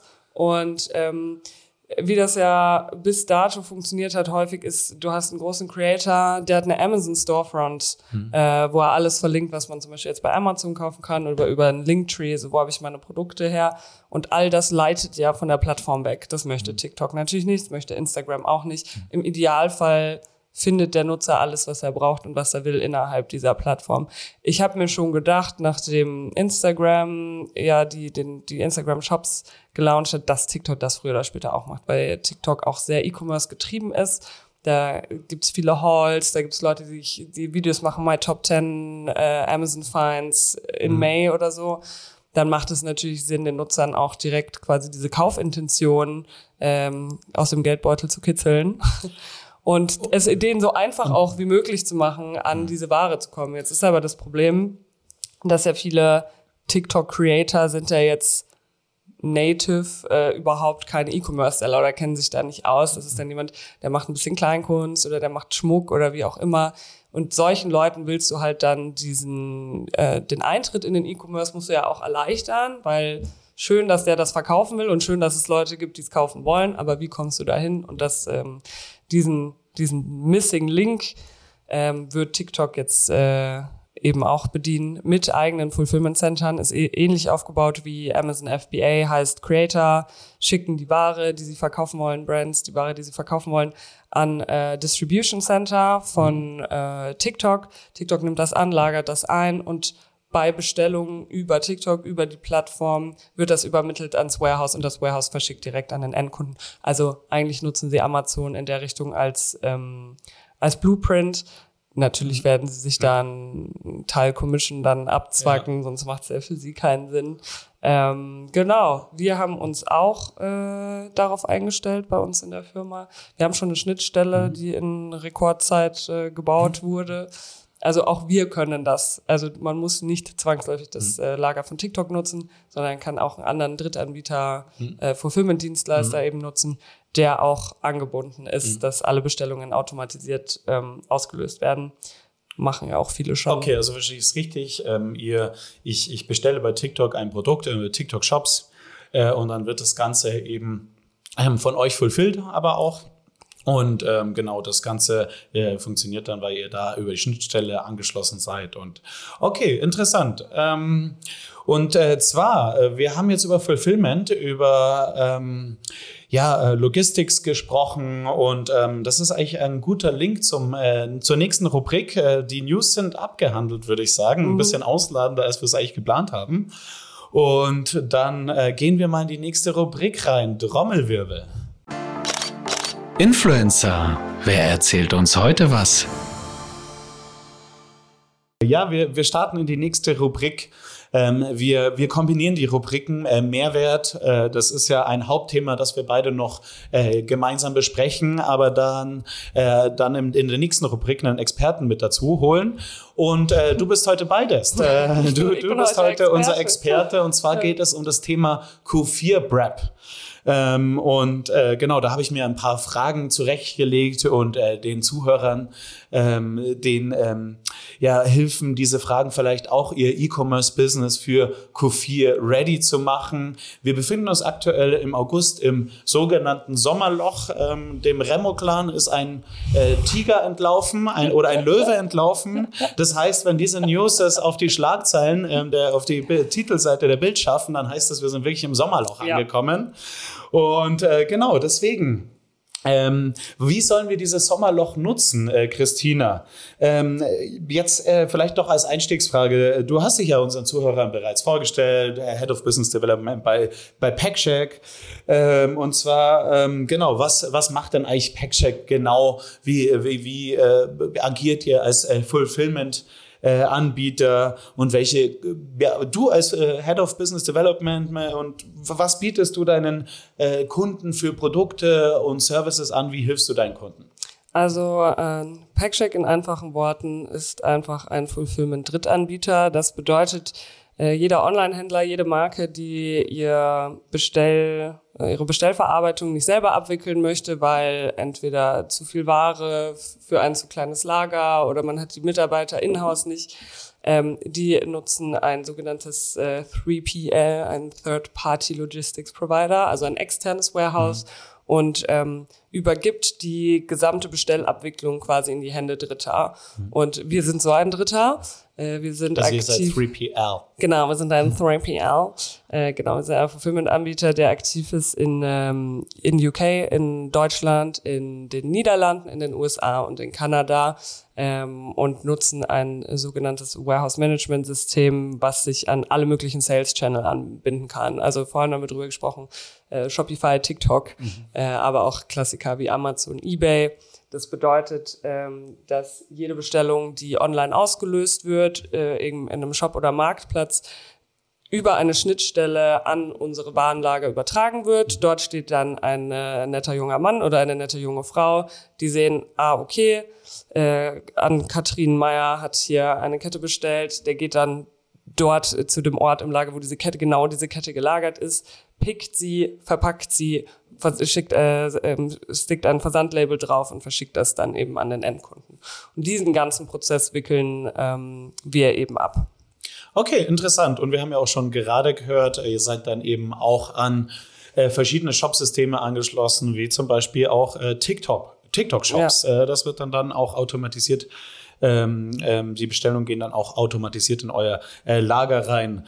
Und äh, genau, jetzt, ähm, wir sind im August, äh, dann kommt der Monat September ähm, und dann geht es auch steil im Monat September auf äh, Q4 zu. Und wir wissen alle, Q4 mit dem Weihnachtsgeschäft, mit Flex Friday, Cyber Monday ist das stärkste äh, Quartal im ganzen Jahr. Nicht in allen Kategorien, aber in den allermeisten äh, Kategorien. Und äh, genau, wie sollten sich denn äh, Kunden äh, logistikseitig, also bei euch, wenn es wir um das Thema Logistik und äh, Fulfillment sprechen, wie sollten sich die Kunden auf Q4, auf das sich nähernde Q4 vorbereiten? Also ich sag immer lieber over, lieber overstocked als out of stock. Äh, dementsprechend muss natürlich, dafür ist es jetzt vielleicht unter Umständen, je nachdem, wo man produziert, schon zu spät, aber man sollte sich natürlich frühzeitig drum kümmern, dass man eben beim, beim Hersteller, bei der Fabrik oder wenn man Inhouse produziert, einfach genug Ware ranbekommt. Wir haben teilweise Kunden, die machen in Q4 fünfmal die Mengen, die sie normalerweise machen. Klassiker sind, äh, wie du gerade schon gesagt hast, ähm, sowas wie äh, Spielekategorien, Kinderspiele, aber auch alles mögliche Beauty, Parfum, alles, was sich halt eben gut mhm. verschenken lässt. Also zum einen äh, lieber ein bisschen zu viel Ware mhm. bestellen. Man kann dann immer noch Januar, Februar, März irgendwelche Sales-Aktionen mhm. machen und das dann wieder raushauen. Aber es ist natürlich super ärgerlich, wenn es irgendwie Anfang Dezember ist und du hast keine Ware mehr, die du den Kunden anbieten kannst. Ähm, des Weiteren muss man sich natürlich im Klaren sein, dass die Retouren auch in die Höhe schießen werden, zwei Gründe. Du verkaufst mehr, das heißt, du hast auch mehr, mehr Retouren. Und natürlich, die Leute suchen sich ja ihre Geschenke auch oft nicht selber aus. Das mhm. heißt, ähm, du hast jetzt nicht den Käufer, der sich seit zwei Monaten denkt, er möchte jetzt Produkt XY unbedingt haben, sondern der denkt, meine Mutter denkt sich dann, ach, die Christina will mhm. bestimmt einen lilanen Schal haben zu Weihnachten, bestellt ihn mir, ich krieg den, bedanke mich und schicke ihn dann wieder zurück, äh, was vielleicht nicht ganz so äh, meinem Geschmack entspricht. Ähm, also darauf einfach vorbereitet sein. Sollte man die Logistik in-house machen, dann auf jeden Fall gucken, dass man genug ähm, Mitarbeiter rankriegt. Nicht nur logistikseitig, sondern dann eben auch im Customer Support. Mhm. Ähm, siehst es oft bei Amazon, es gibt Leute, die vergeben erst einen Stern, sind total unzufrieden mit dem Produkt und geben dann trotzdem nochmal fünf Sterne, also revidieren das, weil der mhm. Customer Support so gut war. Also mit Customer Support kann man viel rausholen, nicht jedem wird immer alles gefallen, deswegen ist es wichtig, dass man da sehr proaktiv handelt, äh, mit den Kunden in Kontakt tritt, einfach schauen, dass da genug Leute auch sitzen, die die Retouren bearbeiten und also, die E-Mails. Also Ressourcen aufstocken, äh, ja. Lagerbestände aufstocken und dafür sorgen, dass nach Black Friday, Cyber Monday auch noch der Stock für ähm, auch das Holiday Shopping reicht. Also so, ja, das ist das, natürlich äh, alles arbeitet auf Black Friday, Cyber Monday ja. zu. Ja. Aber dann ist ja erst äh, Dezember und äh, Dezember ist ja auch noch eine sehr wichtige Phase. Also ich persönlich muss sagen, ich ähm, bin nicht so der Black Friday Cyber Monday Shopper, sondern eher schaue ich dann, ähm, dass ich äh, genau noch, ähm, noch kurz vor, vor Weihnachten irgendwie meine Geschenke die Woche davor ja. zusammen, zusammen bestellen oder, oder auch, auch natürlich kaufe. Also bin jetzt nicht nur Online-Shopping ähm, äh, ja, Nutzer, aber das bringt mich genau. tatsächlich auch zu einem weiteren Punkt. Es gibt ja viele äh, Last-Minute-Shopper mhm. und äh, was halt gut ankommt, sind ja immer Geschenksets so am Weihnachten. Also ich glaube, jede Frau, zumindest, mhm. also oder auch jeder Mann, viele Männer äh, können relaten. Man kriegt ja gerne mal das Rituals Geschenkset. äh, das liegt ja gerne mal unterm äh, Weihnachtsbaum mhm. von der Schwiegermutter, ja. äh, weil man denkt sich, oh Mensch, da freut die sich sicher mhm. drüber. Und es ist kein Aufwand für mhm. den Schenkenden. Mhm. Deswegen, also ich glaube, alles, was schon äh, auf verschenkt werden ausgerichtet ist, gerade ähm, um die Weihnachtszeit dann, kommt halt einfach super an. Mhm. Dementsprechend, wenn du jetzt normalerweise sagen wir, du machst irgendwie Skincare-Produkte und mhm. verkaufst sie normalerweise einzeln, dass du alle in kleineren Größen und als Bundle dann zum mhm. Beispiel anbietest. Das sind alles solche Marketinggeschichten und äh, so eine Reaktion auf den Markt und die Nachfrage, was man mhm. sich natürlich auch überlegen sollte. Weil jedes, man kann jetzt nicht einfach seinen Logistiker anrufen und sagen, ach, by the way, schick das jetzt mal bitte in Dreiergruppen raus. Der wird dich angucken und sagen, nee, das machen wir nicht. Ja. Äh, das hättest du mir vielleicht mal ein paar Monate vorher sagen sollen weil man muss erstmal diese Bundles kreieren. Die haben eine eigene SKU, eine sogenannte Stock Keeping Unit. Es muss genau identifizierbar ja. sein im Warehouse. Ähm, also da einfach bitte nicht drei Wochen mhm. vorher um die Ecke kommen und sich denken, ach Mensch, ich habe mir jetzt eine super Marketingstrategie ja. hier für Weihnachten überlegt. So, damit sollte man, wenn möglich, im Sommerloch schon anfangen. Ja, ja, also äh, du hast das Beispiel Riches genannt. Ich habe da ähm, auch äh, ja, beruflich bezogen äh, das Glück gehabt, mit ihnen zu arbeiten. Ah, und das ja, ist schon... Cool. Ähm, äh, Wahnsinn, einfach äh, wie sie dieses äh, ja, Geschenke und Geschenkset-Thema äh, spielen und was dann natürlich auch in einem Weihnachtsquartal passiert bei denen. Ja, ist krass. Ähm, äh, richtig krass. Und ähm, ich hatte auch letztens einen Kunden, also das ist auch bei mir hängen geblieben, weil das ist eigentlich eine äh, Möglichkeit für, für alle Brands. Ne? Also dieses, dieses äh, Q4-Geschenke-Thema zu spielen. Ich habe einen Kunden oder wir haben einen Kunden in unserer Agentur im Bereich ja, Nahrungsergänzungsmittel für Hunde, also oder. Für, für, für, für Tiere generell. Und ähm, das sind auch äh, hochpreisige Produkte. Das sind wirklich auch äh, Produkte, die ja sind wirklich Hundeliebhaber, schenken die ihren Liebsten ähm, gerne und äh, deswegen auch dort ein Geschenkset, wo man dann den Hund unterm Weihnachtsbaum äh, irgendwie so ein besonderes Paket, das schön designt ist ähm, und wie du sagst, nicht nur eine Virtual, nicht nur Virtual Bundle, sondern ein richtiges äh, Geschenkset, das eine eigene SKU besitzt und äh, dort dann eben vielleicht mehrere Produkte dadurch bundelt und vielleicht noch ein bisschen äh, schön designt, irgendwas noch so ein Geschenk dazulegt, irgendwie ein Gadget, wie so ein kleinen Knochen oder so. Ja, ähm, es ist tatsächlich, ist, das klingt das vielleicht... Wirklich, ähm, viele lassen auch einige Opportunitäten äh, aus und das ist wirklich was, was ich echt jeder Brand fast empfehlen würde, da auf dieses Geschenke-Thema wirklich aufzuspringen. In, in und, man, und man darf auch nicht unterschätzen, teilweise die Leute kaufen jeden Scheiß. So, wenn ich dran denke, unser Hund Suki, also die wohnt bei meiner Mutter, unsere mhm. Hündin, meine Mutter legt ja halt auch Weihnachtsgeschenke unterm Baum, ne? Weil mhm. die ist halt Familienmitglied bei uns. Und genau das, was genau. du gerade angesprochen hast, so eine Schleife, die sie dann aufmachen kann mit den Zähnen und dann ja. liegt da halt irgendwie, wie du sagst, ein besonderes Spielzeug, ein besonderer Knochen. Genau. Klar, also wie, Wie du bist ja ein Familienmitglied. Also Ja. du machst ist dann auch Beschenkst Weihnachten auch. dabei Ja. und ähm, natürlich auch bei der Die Bescherung. kriegt auch Geburtstagsgeschenke übrigens. Ja. und zum Namenstag. dann Bayern der wichtigste Ta- ta- Feiertag. Tatsächlich zum Adoptionstag kriegt sie dann auch nochmal was. Äh, Der Hund, der Hund kriegt auf jeden Fall mehr Geschenke als ich übers Jahr von.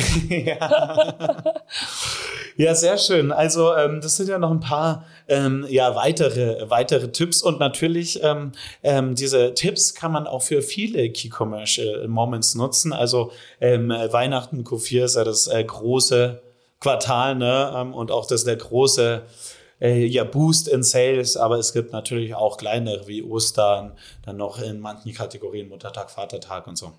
Ja, voll. Und äh, weil wir gerade über, über das Thema Bundling und so gesprochen haben, ist halt auch eine super Chance, neue Kunden zu catchen, wenn du sagst, du machst wie so ein Probierpaket als Geschenkset, dann wird mir hier so eine Hyaluronsalbe und Kollagenmittel, keine Ahnung, kriege ich dann irgendwie geschenkt von meiner Mama oder von meiner Tante. Dann benutze ich das in kleinen Mengen, weil ich mir denke, ja, Mann, jetzt habe ich es eh schon. Und wenn es ein super Produkt ist, dann bin ich halt der Erste, der sich das direkt in 200 Milliliter für 50 Euro Thema, kauft. Ich großes sag, wie's Thema. Adventskalender. Oh, Ja, das ist ja Adventskalender. genau Da denke ich immer sofort an äh, Purelei. Ich weiß Habe nicht, ich heute ich- Morgen auch einen ja. LinkedIn-Post gelesen, Ja, ich äh, weiß, was ich für weiß nicht, ob ich die Ambitionen die. ausspreche, aber ich glaube, es ist Purelei, oder? Purely? Ich hätte jetzt auch gesagt Purelei, aber ähm, die 13 Zuhörer ähm, können uns vielleicht korrigieren, wenn wir es falsch aussprechen. Ja, Riesenthema. Sind viele, ähm, viele Marken drauf aufges äh, aufgesprungen. auf jeden Fall, auf jeden Fall. Und ähm, ja, meine Frau durfte sich auch schon mal über den Rituals Adventskalender Ich wollte gerade sagen, Rituals war auch das ist ein. OG-Player. Das ist wirklich ja. das der OG-Player. Das ist ein, ein, ein, ja, Ja. ein, ein Schmuck äh, des Wohnzimmers gewesen. Äh, Ähm, sehr schön. Also ähm, frühzeitig vorbereiten, ähm, Stock. Ähm, Stock einfach ist das A äh, bis zu Weihnachten soll der halten. Äh, Ja. Ressourcen generell, Customer Support hast du genannt, Geschenksets haben wir gesprochen. Äh, Geschenksets aber nicht nur für Q4, sondern auch für andere äh, Key Commercial Moments. Vielleicht auch einen Adventskalender. Wobei da muss man sagen, jetzt wir haben August, also das ist schon ein größeres Thema zu planen. Ja. Vielleicht erstmal mit einem Geschenkset starten. ja, ich glaube, ich habe auf LinkedIn gelesen, dass äh, Purelei im März oder so haben die schon angefangen. Ja. Mhm. Oder im Februar, den für dieses Jahr zu planen. Also. Ich bin ja im Thema Logistik nicht so äh, drin. Also ich bin in vielen Themen im E-Commerce und Marketing-Space drin, aber Logistik ähm, hat sich gerade so ähm, nicht so hervorget äh, hervorgetan als mein Steckenpferd. Ja. Ähm, deswegen bin ich froh, dass ich dich heute als Experten da habe. Und ich meine, ähm, auf Amazon ist ja Amazon, wir haben jetzt über Prime Fulfillment gesprochen, in US auch schon im eigenen Shop. Dann ähm, FBA ist ja das große Thema auch. Und äh, der Vorteil von FBA ist ja auch, dass du über FBA dann auch das Prime Badge bekommst. Also wenn du Produkte im Amazon-Lager hast, hast du ja dann auch das Prime Badge und äh, die Conversion Rates ste- steigern sich dadurch enorm. Du bekommst bessere Visibilität auf der Plattform, organisches Ranking etc. Und ähm, ja, was empfiehlst du da generell für eine Strategie? Sollte man ähm, sich ähm, Produkte ähm, selbst auf Lager halten, mit einem 3PL-Anbieter wie euch arbeiten und trotzdem noch äh, Produkte in FBA haben wegen dem Prime Badge? So, kann man über euch auch ein Prime Badge bekommen? Ähm, was, was, was für Face oder für eine Strategie? Ähm, ja, äh, Produkte im Amazon-Lager versus eigenes Lager oder, oder eben 3PL? Also der häufigste Approach, den ich auch oft empfehle, ist so ein Hybrid. Also dass man sagt, man äh, lagert den Großteil der Ware, lagert man bei uns und injiziert, das ist der Fachbegriff, injiziert regelmäßig Ware dann ins Amazon-Lager. Ähm, der Grund dafür ist, dass Amazon ist halt einfach unendlich gut in, äh, in Versand und durch ihres durch das ganze Prime-Programm ähm, erreichen die halt die Kunden super schnell und das möchtest du halt. Als Amazon-Käufer bist du verwöhnt. Wenn ich jetzt, ich bin ja auch Prime-Kunde, ich sehe drei Produkte, eins davon hat kein Prime Badge, ist für mich raus, ist für mich gestorben, sage ich, wie es ist. So, und ähm, ich sage, wie es ist. Radikale Meinung Radikal wird aussortiert. Es sei denn, es ist der Einzige, der es anbietet. Heute kein Foto für dich. Ähm, allerdings äh, lässt sich Amazon ja auch gut dafür bezahlen, Mhm. sag ich es mal, wenn man dort die äh, Logistik nutzt. Also alles, was so äh, Storage-Fees betrifft und so, die sind halt unendlich hoch. Ähm, dann sind die sehr restriktiv, was, äh, was Storage betrifft. Bedeutet, zum Beispiel während Corona-Zeiten haben die einfach rigoros quasi die, die Gesamtkapazität, die man einlagern kann, haben die ja einfach runtergekattet, haben gesagt, wir wollen nicht jeden Kann Scheiß hier im, erinnern, im, im ja. Warehouse haben, dann stehst du halt doof da, wenn Ja. du halt keinen äh, keinen Drittanbieter, Fulfillment-Dienstleister hast oder ein eigenes Warenlager. Dementsprechend würde ich immer raten, Großteil der Ware in einem 3PL, also wie jetzt Packshack oder irgendeine andere Firma, dort lagern und dann einfach regelmäßig Stock nachsenden zu Amazon. So hält man die benötigte Lagerfläche bei Amazon immer relativ klein, muss nicht so viel Storage Fees zahlen und kann halt dann regelmäßig einfach nachsenden.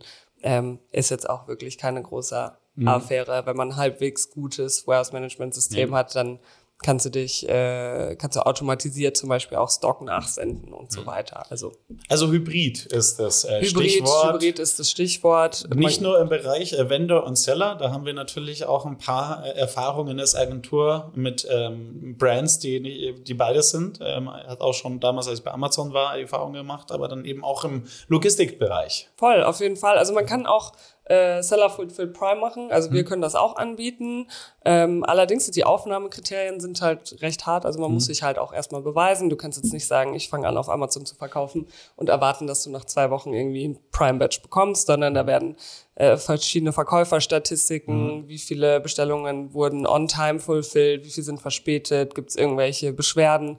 Äh, da wird quasi so ein Track Record sich angeguckt über drei, vier Monate und erst wenn man da kontinuierlich top performt hat, dann kriegt man das Prime Badge. An uns liegt es meistens weniger, dass es der Verkäufer nicht bekommt, sondern am Verkäufer selber. Okay, okay, verstehe, verstehe. Allerdings ist es ähm, relativ teuer. Da- Das, äh, ja, da lässt sich Amazon, also ist sich bewusst dieser starken Marke Prime, Ja. ähm, die, wir hatten es ja schon gesprochen, teilweise Ja. beliebter ist als die katholische Ja. Kirche. Also ähm, deswegen, ähm, Ich meine, man kriegt schon über DPD zum Beispiel, hat ähm, ist so Preferred Carrier in dem Seller Fulfilled Prime Programm. Also Ach, okay. Pri- Prime durch Verkäufer. Da zahlst du für Next Day Delivery zahlst du ein Drittel von dem, was du normalerweise, und wir haben schon dis diskontierte Raten. ja. Ähm, äh, so im Schnitt zahlst du vielleicht ein Drittel Mhm. davon, was du normalerweise zahlen würdest. Einfach weil Amazon so eine krasse Marktmacht hat. Die haben halt ganz tolle Carrier-Verträge. Ja. aber wie du schon sagst, da kommen halt noch mehr Abgaben dazu.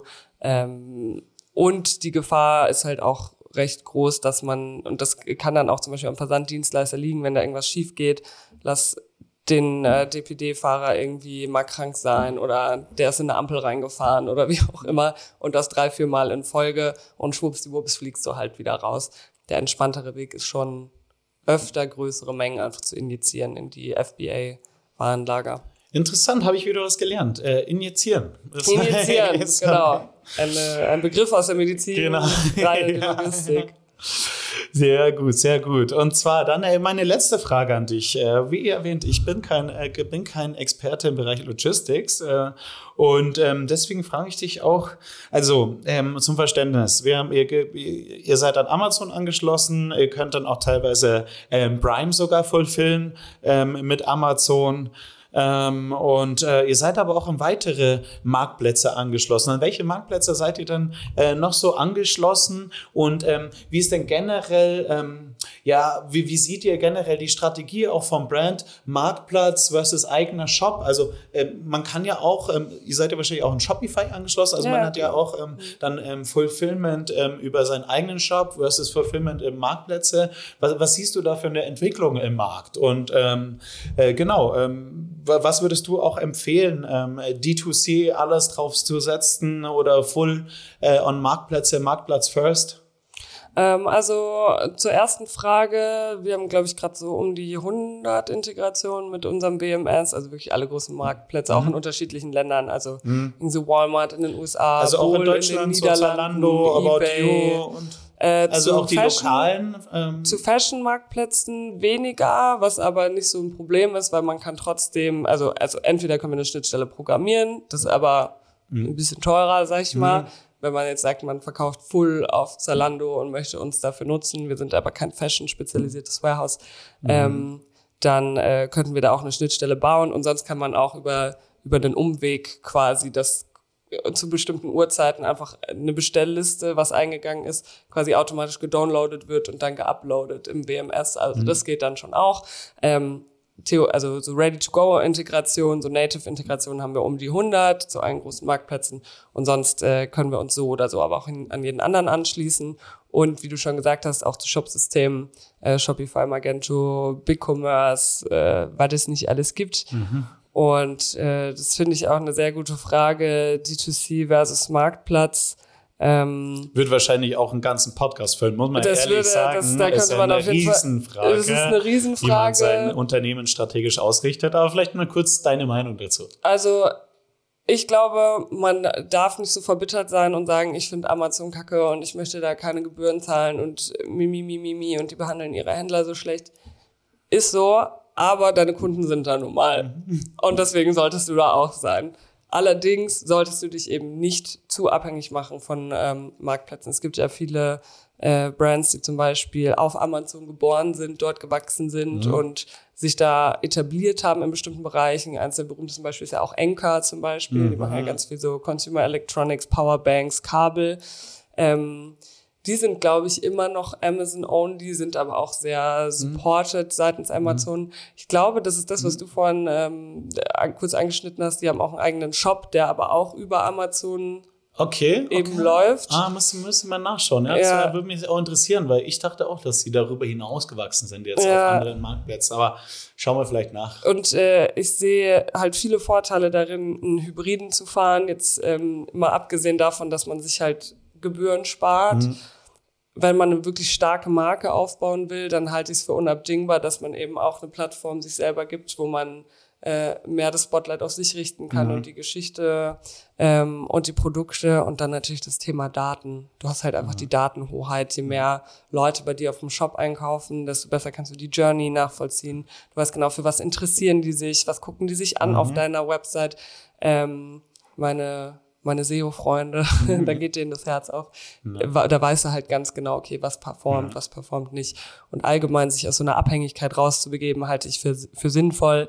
Auf der anderen Seite so verbittert, sich vor Marktplätzen zu verschließen, nur weil man da Gebühren zahlen muss, halte ich auch nicht für den richtigen Weg. Ja, äh, kann ich nur so unterstreichen. Also ich ähm, denke, man sollte vielleicht eine ja, eine differenzierte Strategie auch fahren, Marktplätze versus eigenen Shop, äh, immer Produkte anbieten im eigenen Shop, auch äh, die man dann vielleicht auch nicht auf den Marktplätzen gelistet hat. Sehr gut, ja. Ähm, und ähm, aber am Ende natürlich komplett alle alle Marktplätze spielen auch ähm, und äh, ja auch gerade Amazon. Ich meine auch klar hat D2C auch viele Vorteile. Du hast gemeint Daten, du hast äh, auch gesagt ja also auch die Daten und generell die Kunden, wenn du die selbst hältst und besitzt, kannst du auch mit dem wieder re-engagen. Das kostet dich nichts. Du kannst Newsletter rausschicken etc.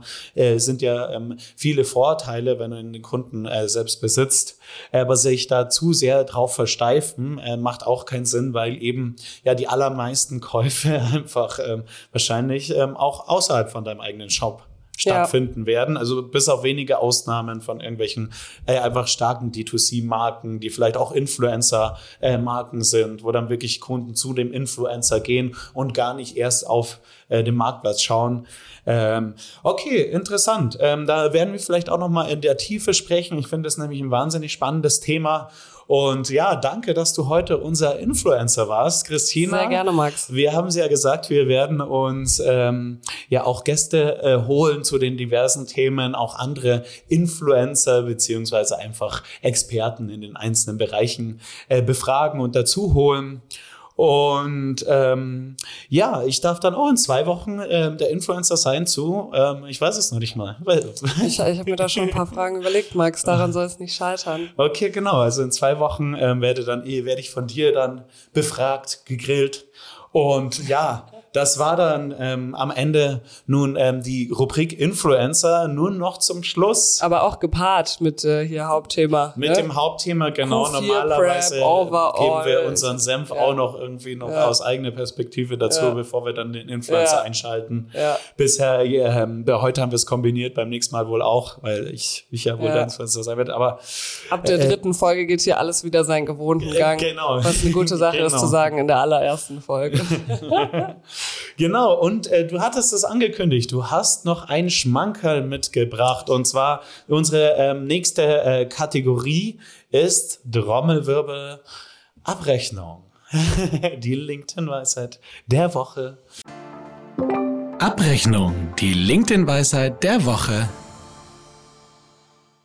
Die LinkedIn-Weisheit äh, der Woche. Wir schicken uns gerne äh, LinkedIn-Posts zu, die wir so ein bisschen ja, inspirierend, aber auch nicht so viel aussagend finden. Oder einfach sehr lustig, einfach mal einen lustigen Approach, einen lustigen Angle, wo ich jetzt vielleicht persönlich jetzt nicht drauf gekommen wäre. Ja. Also, Ähm, was hast du uns heute mitgebracht, Christina? Ich überlege gerade, wie ich das am besten mache. Also wir sagen natürlich keine Namen hier. Ähm, wir sind ja kein Genau, wir Roast. wollen natürlich äh, kein Blamen, aber genau. der Content ist trotzdem lustig. Okay, also ähm, ich glaube, ich werde dir den einfach vorlesen. Der ist so mittel, mittellang und ähm, Mhm. Ich hoff- lausche. ich hoffe, in der Post-Production kann ich noch dramatische Musik hinterlegen und dann kannst du mir deine Meinung sagen. Gut. Eine Wohnung für 4000 Euro mieten oder ein Haus kaufen. Da scheiden sich die Geister. Vor kurzem habe ich mir eine Luxusimmobilie angesehen. Kostenpunkt 4000 Euro Miete.